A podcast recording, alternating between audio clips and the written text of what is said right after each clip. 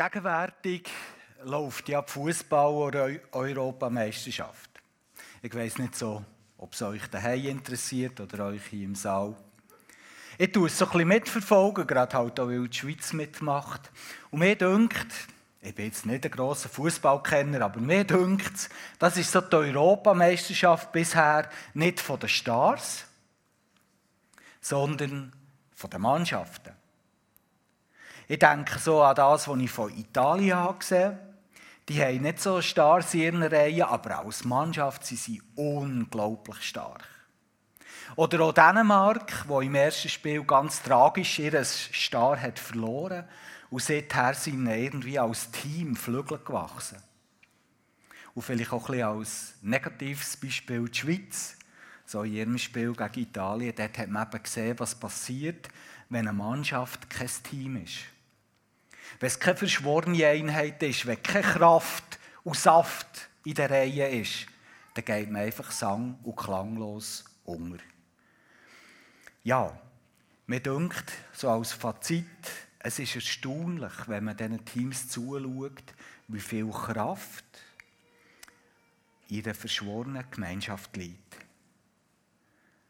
Mit dem, denke mir, lassen sich Europameisterschaften gewinnen und vielleicht sogar Berge versetzen.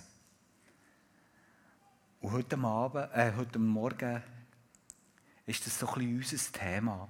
Wir denken heute darüber nach, vor Kraft, die in Gemeinschaft liegen kann.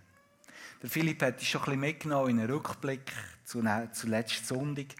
Wir haben dort am Schluss so wie das Bild, das ihr jetzt seht, auf der Leinwand gehabt. Und wir haben gelernt, dass es ein zentraler Gedanke der Bibel ist, dass Menschen, die Gott gelernt kennen in ihrem Leben, dass die in einem lebenslangen Prozess immer mehr zu dem Mensch werden, so wie ihn Gott schon immer hat wollen. Dass sie den alten Mensch abziehen und dass ein neuer wird. So wie man alte Kleider ablegt und neue anlegt. Dass Menschen mehr und mehr heilig werden dass bei Menschen immer mehr sich das Bild von Christus ihnen ausprägt, dass man in diesen Menschen Christus selber kann erkennen kann. Und dass sie mit ihrem Leben Kraft, kraftvolle Spuren hinterlassen in dieser Welt. Und wir möchten hier als EFG tun, wirklich alles geben, für euch anzuspornen und zu begleiten, in diesem Prozess ein Hoffnungsmensch zu werden, jeden Tag ein Stückchen mehr. Das ist eine Priorität, die Gott setzt in seinem Wort und wir wollen es hier auch als Priorität setzen und miteinander leben, so gut, dass es nur geht. Neben dem Gedanken vom Hoffnungsmensch, den wir in der, in der Bibel immer wieder finden, habe ich so in den letzten Monaten noch so wie eine eine andere Entdeckung gemacht. Es ist so wie vor ein paar Monaten so wie ein, wie ein Fund den ich beim Bibellesen habe der mich beflügelt hat, der mich gefreut hat, wo, wo ich habe bei der nächsten Gelegenheit muss ich einfach loswerden und mit euch teilen. Das ist so etwas Tolles, wo, wo mir denkt, wo aus der Bibel einem entgegenkommt und darum möchte ich euch heute in den Gedanken hineinnehmen, dass wir in der Bibel nicht nur den Gedanken vom Hoffnungsmensch finden, sondern eben auch die Spur durch die ganze Bibel durch vom Gedanken vom Hoffnungsvolk. Das ist ein hochspannendes Thema. Und ich lade euch heute ein, einfach mit mir ein bisschen mitzukommen, so wie durch einen Spaziergang durch die Bibel durch und diesem Gedanken mal ein bisschen Fleisch an Knochen zu geben miteinander. Wenn wir starten starten wir wie so viel, wenn wir auch etwas möchten verstehen, was Gott uns mitteilen in der Bibel, ganz am Anfang. Ganz am Anfang, dort, wo Gott aus dem Nichts das macht, was wir kennen. Dort, wo Gott etwas schafft. Zuerst eine wunderprächtige Erde und am Schluss so wie als Krönung oder Mensch. Alles hat dort auf der ersten Seite der Bibel seine Ordnung gehabt. Zu allem, was Gott hat geschaffen hat, sagt er am Schluss, es ist sehr gut. Gott war total zufrieden. Alles war genau in diesen Bahnen und in diesen Bahnen gelaufen, so wie es Gott, der Schöpfer, sich hat vorgestellt und so, wie er das gerne wollte. Und diesen ersten Menschen, die er gemacht hat, hat er Arbeit gegeben. Er hat sie nicht einfach auf die Welt gesetzt, aus einfach ein bisschen Mensch sein, sondern er hat gesagt, ich habe euch mit einer ganz bestimmten Absicht und mit einem ganz bestimmten Auftrag in meine Schöpfung hineingestellt. Und schaut, euer Auftrag ist eigentlich auch ein Stück eurer Identität. Ich möchte, dass ihr Ebenbilder seid von mir. Und Ebenbilder von Gott sein, das heisst nicht, dass wir in unserem Aussehen oder in unserer Art jetzt wie sind wie Gott, sondern das hat mit einem Auftrag zu tun. Und die Zeichnung, die ihr hier seht, finde ich toll, für das zu erklären. Ebenbild von Gott sein heisst, dass ich beauftragt bin, so wie ein Spiegel zu wirken, wo so in 45 Grad aufgestellt ist. Da oben wäre jetzt Gott und das Bild von Gott fällt auf den Spiegel 45 Grad und spiegelt sich nachher raus gegen vorne. Ebenbild von Gott sein bedeutet, dass ich Gott sein Wesen, seine Art, seine Werte, seine Absichten hineinspiegeln in die Schöpfung. Das hat Gott mit uns als Menschen vorgehabt, dass wir die Wesen sind, die Gott sichtbar machen in dieser Schöpfung. Und nicht nur das, sondern dass wir als Menschen, als Ebenbilder von Gott die Schöpfung weiterentwickeln und etwas aus dieser Schöpfung machen, wo Gott gefällt. So hat es angefangen. Ihr wisst, die meisten, dass es nicht so lange gut gegangen ist. Die Bibel hat total 1169 Kapitel. 1169 Kapitel. Stellt euch schon vor, schon nach sechs Kapiteln ist das ganze Projekt absolut flach gelegen. Wir lesen davon, dass ein grosser Bruch ist zwischen Gott und den Menschen.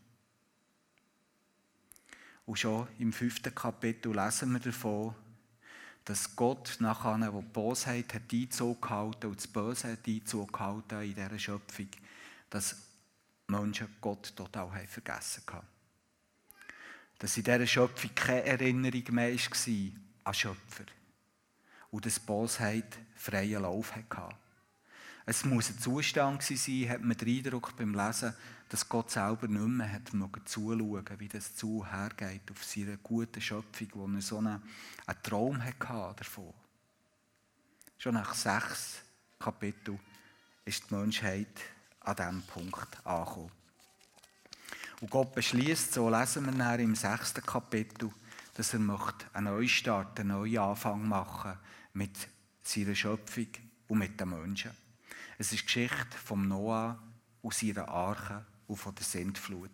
Da wollen wir jetzt nicht näher darauf eingehen, sondern wir wollen einfach ähm, das mitnehmen, dass Gott wie äh, schon nach sechs Kapiteln der Bibel hat müssen einen Neustart machen, weil er ist in Vergessenheit geraten und weil die Schöpfung einfach wieder am Chaos hat geähnelt und weil Gott, der so voll Liebe und Leidenschaft ist für seine Geschöpfe, einfach nicht mehr zuschauen konnte wie das zu hergeht. Und Gott macht einen neuen Anfang mit dem Noah und mit seiner Familie. Und Gott schließt äh, mit diesen Menschen, die hm, als einzige so haben gelebt, wie er sich das hat vorgestellt, schließt er einen Bund. Und der Bund beinhaltet, dass Gott ihnen verspricht, ich, ich werde nie mehr so einen Weg wählen, für etwas zu korrigieren in dieser Schöpfung ich werde in der Zukunft, wenn es nötig sein einen anderen Weg finden, für die Welt wieder zu heilen. Das ist ungefähr der Bund, wo Gott mit dem Noah hat geschlossen hat. Und stellt nach vor, schon wieder sechs, nur sechs Kapitel später, bei Kapitel 12 oder am Ende von Kapitel 11, ist die ganze Schöpfung wieder im Chaos gelandet. Auch dort lesen wir wieder, dass die Menschen Gott wie haben vergessen hatten. Dass sie stattdessen haben danach gesucht, sich selber zu Gott zu machen. Und es war fast wieder wie vor der Zeit vom Noah auf dieser Welt. Nach zwölf Kapiteln der Bibel, zwei total Abstürze. Und mir denkt, jetzt wird es spannend. Was macht jetzt Gott? Was macht jetzt Gott, nachdem dass die Schöpfung in der kürzesten Zeit zweimal eigentlich bankrott ist? Was macht Gott? Im Kapitel 12 lesen wir davon, dass Gott wieder einen Mann hat berufen, der Abraham. Und diesmal, das ist etwas ganz Interessantes und Feines, diesmal beruft er nicht einfach der Abraham als Hoffnungsträger, sondern er rüstet der Abraham aus mit einer Verheißung. Er sagt zu ihm, wir sehen es hier äh, auf der Folie, das ist der Auftrag, den er am Sohn von Abraham, Isaac, hat wiederholt. Ich mache deine Nachkommen so zahlreich wie die Sterne am Himmel und gebe ihnen dieses ganze Land. Durch deine Nachkommen werden alle Völker der Erde gesegnet werden. Das ist meine Entdeckung und das, was mich so hat beflügelt und gefreut. Gott hat sich überlegt, wie kann ich in Zukunft verhindern, dass ich in meiner Schöpfung vergessen gehe. Wie kann, was für einen Weg könnte ich finden, für das das nicht mehr passiert? Und statt wie bei Adam und Eva und beim Noah sagt er jetzt, ich mache den Auftrag, dafür zu sorgen, dass, dass Gott mit seiner Leidenschaft und Liebe für seine Schöpfung nicht mehr äh, vergessen geht, die gebe ich jetzt nicht mehr einer Person. Weil wir haben zweimal gesehen, das geht nicht. Ich gebe den Auftrag an einem ganzen Volk. An einem ganzen Volk. Von jetzt an ist mir ein ganzes Volk, steht in diesem Auftrag, Gott spiegeln in die Welt hinein und ein Segen sein für die Welt und dafür zu sorgen und sich dafür zu kämpfen und dafür sich einzusetzen, dass Gott und seine Liebe und Leidenschaft für die Menschen nie mehr vergessen geht. Das ist neu. Gott wählt sich eine Gemeinschaft aus, für Hoffnung in dieser zerbrochenen Welt zu verbreiten. Ich weiß nicht, wenn du jetzt das hörst, mir hat, mir hat das beflügelt, die Entdeckung. Was macht es mit dir? Was haltest du von dieser Strategie?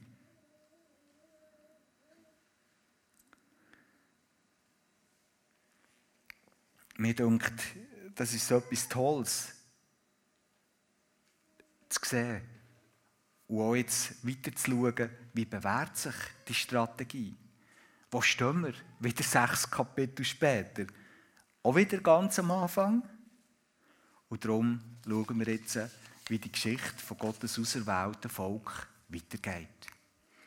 Die Fahrt nimmt so richtig Fahrt auf im zweiten Buch der Bibel, wo uns erzählt wird, wie das Volk Israel, das Volk von Gott, aus der Sklaverei von Ägypten, von Gott ist rausgerettet worden, wie sie durch die Wüste haben müssen ziehen, her, dort, wo Gott ihnen hat versprochen und verheißen, ins Gute, ins Gelobte, ins neue Land, wo ihnen gehört. Und das ist ganz etwas Spannendes. Wir merken nämlich, die Geschichte von dem Volk, wo Gott hat auserwählt, für das Gott nicht mehr so vergessen gehen in dieser Schöpfung, das ist, ist eine Geschichte über die ganze Zeit, wie wir nachher lesen können, von befreit werden von Gott, von die Wüste durchgehen, schweres erleben, nicht immer das Volk sein, wo man sollte, oder was sich Gott hat gewünscht, nachher trotzdem irgendwo ankommen, das finden, was Gott hat versprochen.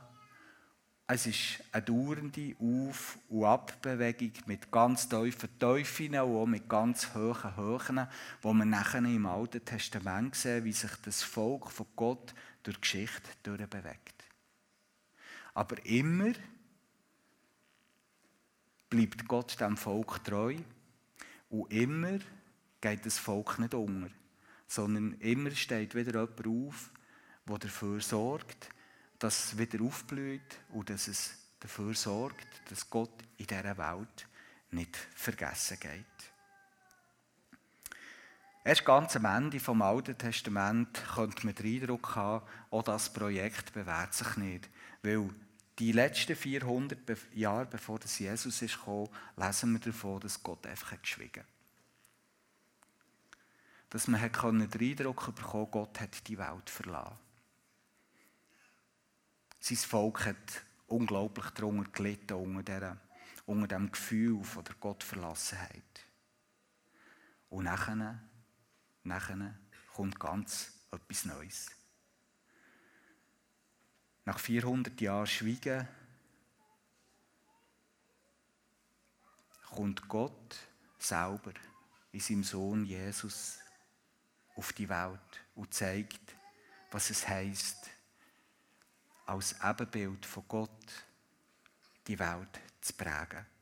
Es ist auch die Erfüllung von, von dieser Prophetie, die der Abraham hat bekommen wo, wo Gott schon Abraham hat vers, versprochen, ich werde dir ein grosses Volk, ich werde aus dir ein grosses Volk machen und durch dich werden gesegnet werden alle anderen Völker. Mit Jesus, der aus diesem Volk raus ist hat sich genau die Prophetie erfüllt. Jesus ist die ultimative Segnung für die ganze Schöpfung. Und er hat in seiner Zeit, als er hier war, wirklich uns vorgelebt und vorzeigt, was es heisst, wenn Gott die Schöpfung prägt.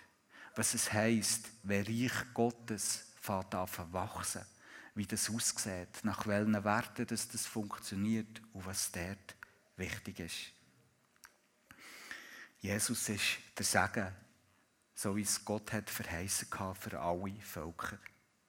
Und an diesem Punkt wird es wieder mega spannend. Wir wollen heute nicht davon reden, was Jesus so als, als Highlight hat, da, dass er gestorben ist und auferstanden ist und die ganze Geschick von der Schöpfung in eine neue Bahn hineingelaufen äh, gelenkt. Über das reden wir heute nicht. Sondern ich möchte euer Augenmerk auf etwas ganz anderes lenken im Leben von Jesus.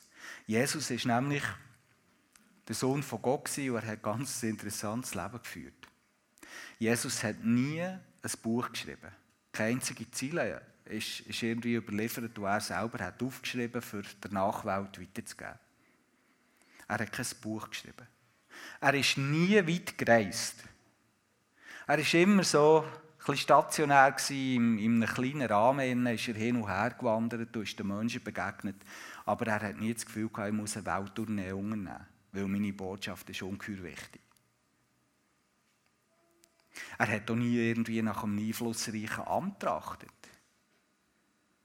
Die Menschen hätten ihn noch so gerne zum König gemacht, aber es hat ihn nicht interessiert.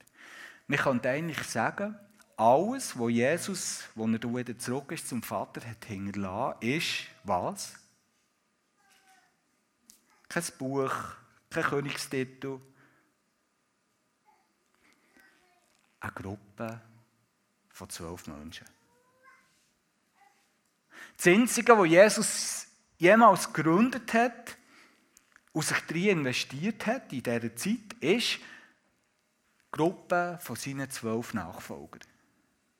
Das ist das einzige Vermächtnis, das er gemacht hat. Das ist eine Hammerentdeckung, nicht?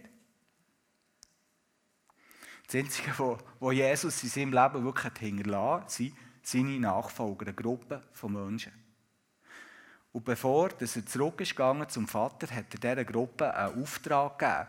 Ähm, so für die, die bewandert sind äh, in, den, in den biblischen Themen, sagt man etwa der Missionsauftrag. Oder? Den habt ihr ja vielleicht auch schon mal gehört. Dort steht so in den letzten Worten von Jesus, Ich habe von Gott alle Macht im Himmel und auf Erden erhalten. Deshalb geht, und da redet er jetzt eben die Gruppe von zwölf Menschen an, deshalb geht hinaus in die ganze Welt und ruft alle Menschen dazu auf, meine Jünger zu werden. Tauft sie auf den Namen des Vaters, des Sohnes und des Heiligen Geistes.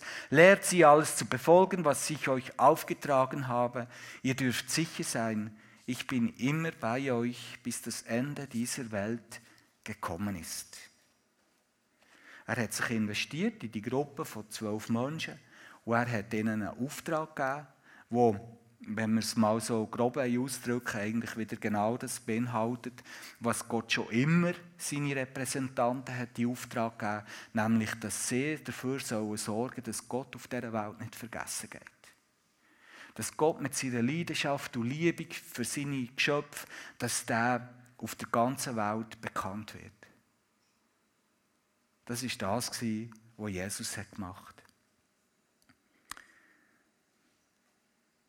Es ist aber eigentlich keine genaue Anleitung, wie das gehen soll. Äh, keine Erklärungen mehr dazu gegeben, einfach der Auftrag. Und dann geht Jesus einfach weg. Wieder schauen. Ihr könnt das jetzt selber. Zwölf Leute, ein Auftrag und Jesus ist mehr da. Das war die Situation dann. Es ist nachher nicht lang gegangen, die Geschichte geht ja weiter. Da hat Gott seine Jünger nicht alleine gelassen, sondern er hat den Heiligen Geist geschickt zu den Menschen. Ab Pfingsten ist die Kraft von Gott, sein guter Geist, als Hilfe und als Kraft, wo seine Jünger und seine Nachfolger eben so Kraft daraus schöpfen, ist zu ihnen gekommen.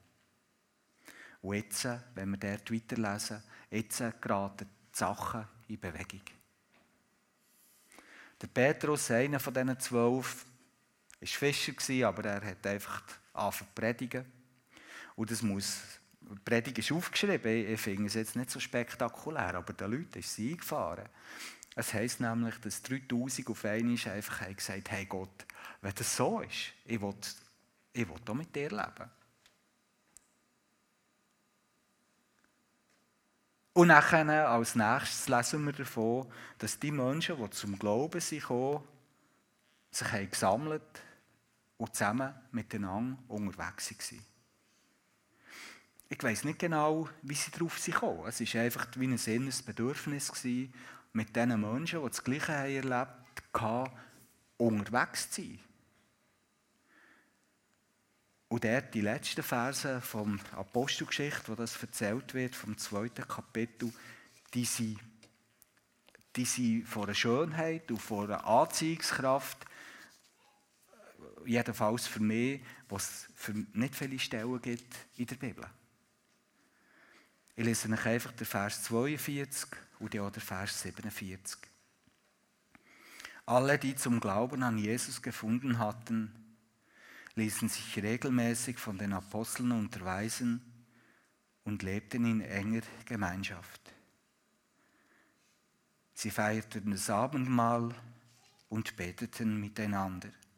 Und in den Versen, die der zwischen ihnen liegt, wird noch so ein bisschen genauer beschrieben, wie sie das gemacht haben. Sie haben zum Beispiel, das hat jetzt die erste Gemeinschaft so gemacht, es wird so erzählt, weil jemand war in Not von dieser Gemeinschaft, sie andere parat zu teilen. Sie sind sogar so weit gegangen, dass sie ihren Besitz haben verkauft für dass sie anderen beistehen konnten. Und wir lesen davon, dass sie sogar täglich zusammenkommen im Tempel, bei, bei, bei sich, in den Häusern und, und miteinander sind unterwegs waren, einander haben geholfen, Lasten tragen. Für die anderen waren da. All das ist ungeheure Dynamik drin in dieser ersten Gemeinschaft. Und so als finale Bemerkung schreibt der Lukas dort, sie lobten Gott und waren im ganzen Volk geachtet und anerkannt. Die Gemeinde wuchs mit jedem Tag, weil der Herr viele Menschen retteten, rettete. Die Gemeinschaft dort, das Volk, das dort neu ist entstanden, das hat eine ungeheure Dynamik und eine ungeheure Kraft gehabt. Und hat, eine, hat auf eine ganz anziehende Kraft Hoffnung auf, auf, ausgestrahlt für die Menschen rundum. Und das ist nicht ohne Wirkung geblieben. So wird uns erzählt, wie sich die Sachen dann zugetragen haben und wie das ist in Gang kam mit dieser christlichen Gemeinschaft, mit dem, was wir vielleicht heute Kirche oder Gemeinde oder eben vielleicht auch Volk von Gott, Hoffnungsvolk möchten nennen. Und auch das Volk hat nachher einen Weg genommen durch die Geschichte, die letzten 2000 Jahre. Und mir denkt, wenn ich so ein bisschen in groben Zügen auf die Geschichte der Kirche, von der Gemeinde schaue, in den letzten 2000 äh, Jahren, dann ist das etwa auch so eine Geschichte, wie dann das Volk Israel hatte, vom Anfang von ihrer Berufung bis Jesus ist gekommen. Es ist eine Geschichte mit vielen Teufels und mit vielen Höchs. Manchmal ist das Volk die schlechteste Version von sich selber gewesen. Viele waren das Momente, wo sich eben das Volk von Gott zu fest hat verbunden mit, mit der Macht, mit dem Geld. Da sind mitunter Sachen passiert, wo, wo man sich dafür nur schämen kann. Und für viele Menschen heute, die vielleicht Gott suchen, ohne Grund sind, wieso dass sie nicht Nähe suchen von diesen Menschen, die sagen, sie folgen Jesus nachher. Das Schlechteste von sich selbst ist das Volk durch die Zeit gewesen, weil es zu fest zur Institution worden. Wenn man hat hingenommen, dass eine Kirche nur noch die Breite kann nehmen kann, die ein Pfarrer kann, kann definieren kann. Dass man hat gesagt das Ausmaß einer, einer christlichen Gemeinde ist Mitgliederliste und nicht die Menschen, die da sind und sich hineingeben und, und, und. Und das Beste von sich selbst hat es so über all die Jahrhunderte immer wieder gegeben. Es war immer dann, wenn, wenn die Menschen, die Gott kennen, wo sie zusammenkommen, wirklich eine lebendige Gemeinschaft waren eine Gemeinschaft, wo Gott in ihrer Mitte war, wo die Menschen miteinander Gott haben angebetet und daraus Kraft haben geschöpft, füreinander da zu sein und genug Kraft hatten, für auch die Menschen außerhalb der Kirche da zu sein. Da gibt es so viele tolle Beispiele und das hat so viel Kraft gehabt. So viel Kraft über all die Jahrhunderte. Immer, wenn Kirche, wenn Gemeinde tatsächlich ein Hoffnungsvolk als, als sich als Hoffnungsvolk hat verstanden und so gelebt hat, da ist Kraft und Hoffnung von ihm ausgegangen. Immer dann sind sie zusammen wirklich Haus von Gott gewesen, so wie wir vorher in einem Lied haben gesungen Haus von Gott sein bedeutet, dass wir so einen Raum schaffen, wo, so wie hier heute Morgen, wo wir zusammen Haus von Gott sind. Und damit meinen wir nicht die Wände und die Mauern hier, sondern das, wo wir miteinander sind. Dass wir herkommen und miteinander den grossen, wunderbaren Gott, den wir lieben und ehren, anbeten. Dass wir erleben hier, wenn wir miteinander zusammen sind, dass Gott gegenwärtig ist mit seiner ganzen Kraft. Das ist etwas, was man nicht messen kann. Das kann man nur spüren und erleben. Dass wir aus dem Kraft ziehen und dass wir füreinander da sind, dass wir miteinander da sind, dass wir miteinander einander dienen, dass wir schauen, wo können wir einem anderen etwas zu lieb tun, für einen anderen da sein. Und dass aus all dem, was wir hier miteinander haben, nachher noch Kraft kann gegen raus fließen und sich eine Dynamik von der Hoffnung gegen raus kann verbreiten Und wenn wir jetzt noch den Faden durch die Bibel fertig machen, da steht über allem, dass Gott sein Volk heiß liebt. Auch das Volk, das in seiner Zeit jetzt über all die Jahrhunderte auch viele Teufels hatte. Wir lesen davon, dass am, am grossen Tag von Gott Gott selber wird seine Brut, und das ist gemeint, das ist die Kirche, heiraten und Hochzeit feiern mit ihr. Weil er das Volk so sehr liebt. Weil er es hat erlöst und befreit. Und weil das eine Rolle spielt in seinen Augen, auch in der neuen Welt, die er wird schaffen Jetzt für mich sind bei diesem Spaziergang durch die Bibel zwei Sachen wichtig geworden, die, die mir denkt, die wir auch mitnehmen und lernen Das erste ist, und das ist mir neu wichtig und klar geworden, Gott hat ein Volk. Gott hat ein Volk. Ich denke, dort hat, hat das Volk von Gott so viel Kraft und so viel Ausstrahlungskraft verloren in all diesen Momenten, wo sich so hat vereinzelt, wo man sich hat besser gefühlt als andere Teile vom Volk von Gott, wo man andere hat probiert äh, das Zugehören zum Volk von Gott abzusprechen, weil sie vielleicht nicht in allem die gleichen Ansichten haben wie man selber. All die Momente, wo man Vielfalt, nicht die Einheit hat und, und, und, wirklich stemmen, all dann, das ist schade. Und das ist, ich, ich glaube, das ist etwas, was wir hier in der EFG tun, wirklich daran arbeiten und dranbleiben, dass wir verstehen, Gott hat ein Volk auf dieser Welt, eins. Und wir hier sind ein Teil davon, ein Teil von diesem Volk. Und wir wollen das Volk lieben auch wenn es vielleicht in gewissen Ausprägungen anders ist als wir selber. Weil es ist Gottes Volk. Und das Zweite, was mich dünkt, was man kann durch die Zeit durch ist, Solo-Christ sein, äh, ist in Gottes Strategie nicht vorgesehen. Und ich glaube auch, es funktioniert auf Dauer nicht die Mission dann von Petrus, äh, wo zu diesen Zwölfen gehört, wo eben der Befehl oder der Auftrag hat bekommen, seine Bemühungen in seiner Predigt oder auch den Missionsbemühungen von Paulus, später von den Mönchen oder bis heute von all diesen Menschen, die irgendwo hergehen, wo, wo Gottes Name noch nicht genannt ist und, und wo Menschen noch nichts wissen von Gott, überall passiert seitdem das Gleiche über 2000 Jahre bis zum heutigen Tag. Überall, wo, wo Menschen zum Glauben kommen, ist am Schluss irgendwo eine christliche Gemeinschaft. Wenn man etwas Nachhaltiges machen möchte in Gottes Reich, kann nicht das Ziel sein, Menschen zu bekehren, sondern Menschen zu Jüngern zu machen, raus zu einer Gemeinschaft zu werden. Das ist bis heute so, das könnt ihr nachprüfen. Solo-Christ sein ist so äh, eine Erscheinung, die ab und zu mal wieder kommt, dass Menschen glauben, eigentlich kann ich auf all die anderen Christen ganz gut verzichten, ich arbeite das so alleine. Ich habe einen direkten Draht zu Gott und das längt. Aber es ist immer wieder das Gleiche, dass über kurz oder lang die Strategie eben nicht taugt und dass sie irgendwann mal nicht mehr das ausschöpfen können, was eigentlich möglich wäre.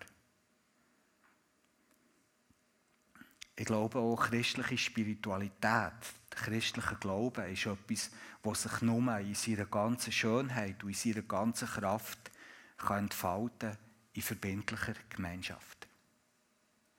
Hey, wir brauchen die anderen, die uns manchmal schon aufregen, die mühsam sind. Weil das hilft uns, dass sich unser Charakter formen kann. Wir brauchen einander. Wir brauchen die schwierigen Momente und die guten. Ich, ich bin, bin Pfarrer und Pastor geworden, weil ich Gott von ganzem Herzen liebe, weil ich ihn habe erlebt Aber auch, weil ich sein Volk gelernt habe. Und ich bin seit, seit Teenagerjahren hier in der FG Thun. Und in all diesen Jahren haben wir haben so viele gute Momente erlebt, wo wir so geprägt und verändert und wir so ähm, wichtig geworden und wichtig sind, dass ich mir gar nicht vorstellen kann, hier wegzugehen. Aber ich habe in all diesen Jahren auch hier Sachen erlebt, die haben mich tief verletzt. Und ich glaube, das ist Realität. Und trotzdem sind wir heute noch hier. Wir haben uns wieder zwegrappeln wir konnten erleben, was es heisst, dass man einander wehtun kann, aber dass man auch wieder miteinander einen Weg finden kann. Und das hat mich auch geprägt.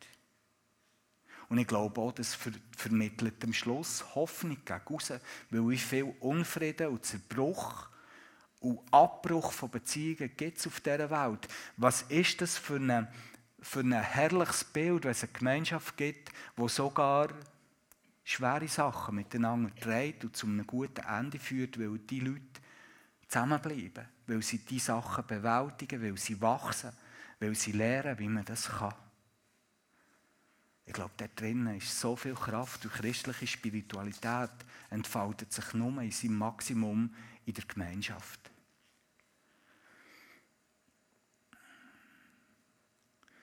Was macht das mit dir, wenn ich das so erzähle? Wenn ich so schwärme über Kirche, über Gemeinde, über das Hoffnungsvolk? Welche Erfahrungen hast du gemacht mit christlicher Gemeinschaft? Was würdest du dir wünschen? Und mir denkt wir kommen jetzt so rein, in nach einer langen Zeit, jetzt von vielen Monaten, wo, wo das Bestehen von, von auch von der EFG Thun einfach in Frage gestellt durch die Pandemie. Weil wir haben das in vielen Momenten nicht mehr machen können, warum es uns eigentlich gibt, dass wir zusammen sein können und zusammen Haus von Gott sein. Und jetzt fängt es sich wieder ein bisschen an zu lockern. Und ich finde, das ist auch eine unglaubliche Chance, einfach wieder neu mal darüber nachzudenken, wenn wir dann wieder dürfen, wie wir gerne möchten. Was für eine Gemeinschaft wollen wir sein in der Zukunft? Was für eine Gemeinschaft wollen wir sein?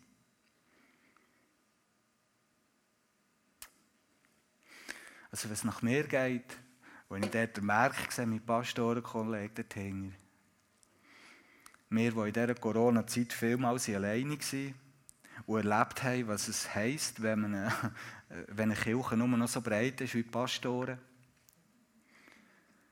Boah, wir freuen uns auf die Zeit, wenn wir wieder mit euch zusammen können, Volk von Gott sein und Hoffnungsvolk sein. Wenn wir wieder dürfen hierher sein und miteinander das ausprägen, was es heisst, Volk von Gott sein und Hoffnung zu verbreiten auf die Welt, in die Welt. Ich bin so froh, dass das wieder scheinbar in die Richtung geht. Und zum Schluss möchte ich noch euch zwei Verse mitgeben, wo ich eigentlich sicher war, werde in meiner ganzen Karriere als Pastor nie über die predigen. Weil, wenn man sie einfach so liest, hat man vielleicht auch das Gefühl, das ist nur Moralin. Und das haben die Leute, die das geschrieben haben, nur, nur in die Bibel hineingeschrieben, für, dass sie, dass für die Leute einfach ein bisschen bestanden zu halten. Und darum hat es mir gedacht, das mache ich nicht gerne. Ich tue nicht gerne Leute schieben oder Leute moralen. Und darum werde ich nie etwas über die Bibelstellen sagen. Aber heute spüre ich, das ist genau richtig. Weil es ist genau aus dem Kontext heraus, den ich jetzt habe probiert zu erklären. Im Hebräer 10, Vers 24 und 25 stehen die unerhörten Verse. Lasst uns aufeinander achten. Wir wollen uns zu gegenseitiger Liebe ermutigen und einander anspornen, Gutes zu tun. Also über das hätte ich schon noch reden können. Das ist ja gut, oder? Aber nach uns. Versäumt nicht die Zusammenkünfte eurer Gemeinde, wie es sich einige angewöhnt haben. Ermahnt euch gegenseitig dabei zu bleiben. Ihr seht ja, dass der Tag nahe ist, an dem der Herr kommt. Und wenn ich die, Bibel, die, die Linie verstehe, die ich euch probiert ins Herz zu legen heute, dann verstehe ich auch, was der, was der Schreiber vom Hebräerbrief hier mit dem meint. Das geht nicht darum, kommt doch bitte in die weil ich, ich fühle mich schon so alleine. Oder äh, ich fühle meine Arbeit nicht geschätzt. Oder was auch immer. Nein, es geht darum, dass er den Leuten sagen hey, das hat es zu allen Zeiten gegeben, dass Menschen das Gefühl haben, ja, pff, ich kann es vielleicht auch ohne Gemeinschaft. Und er sagt ihnen hier, hey, macht das nicht. Macht das nicht, kommt, seid dabei, seid verbindlich dabei, weil, warum? Ich glaube, heute wissen wir warum. Ihr beraubt euch selber und ihr beraubt den anderen etwas, was so kostbar ist. Ihr beraubt euch selber und andere mit etwas, das ungeheuer kostbar ist. Darum macht das nicht. Es zahlt sich nicht aus. Und genauso möchte ich es heute uns in dieser Nach-Corona-Zeit oder anfangende Nach-Corona-Zeit einfach zurufen. Oder noch einen anderen Vers. Galater 6, Vers 10. Lasst uns jede Gelegenheit nutzen, allen Menschen Gutes zu tun, besonders aber unseren Brüdern und Schwestern im Glauben. Das hat mir immer so unerhört gedacht. Was soll ich mit dem anfangen? Ich predige doch schon den Leuten hier, wie sie sich sollen um die Menschen, die nicht hierher kommen. Und ihnen dadurch die Liebe von Gott zeigen. Wie, wie soll ich jetzt äh, gleichzeitig sagen, aber eure Priorität ist bei euren Brüdern und Schwestern dort zuerst. Aber es steht so in der Bibel, und es steht nicht nur hier, es steht einige Mal im Neuen Testament, dass das Volk von Gott Priorität hat. Wegen Ohnmacht. Wegen Ohnmacht. Weil die Gemeinschaft ein Hoffnungsvolk ist. Weil aus dieser Kraft und Dynamik, die aus dieser Gemeinschaft sich entwickelt, weil aus dem nachher Kraft rausfließt zu den anderen. Und darum ist Priorität zuerst bei den Brüdern und Schwestern. Das heisst nicht, dass ich mich nicht so um die anderen kümmere, aber zuerst Brüder und Schwestern. Das finde ich interessant und möchte ich euch einfach mitgeben, zum Nachdenken darüber, jetzt in die kommende Woche. Stellt euch vor, wenn wir hier an der Burgstraße ein Teil von diesem Hoffnungsvolk sind, wo jeden Tag und jede Woche liebevoller wird. Freundlicher. Freudiger. Geduldiger. Barmherziger. Gütiger. Verlässlicher. Und selbstbeherrschter. Was für ein Segen kann fließen.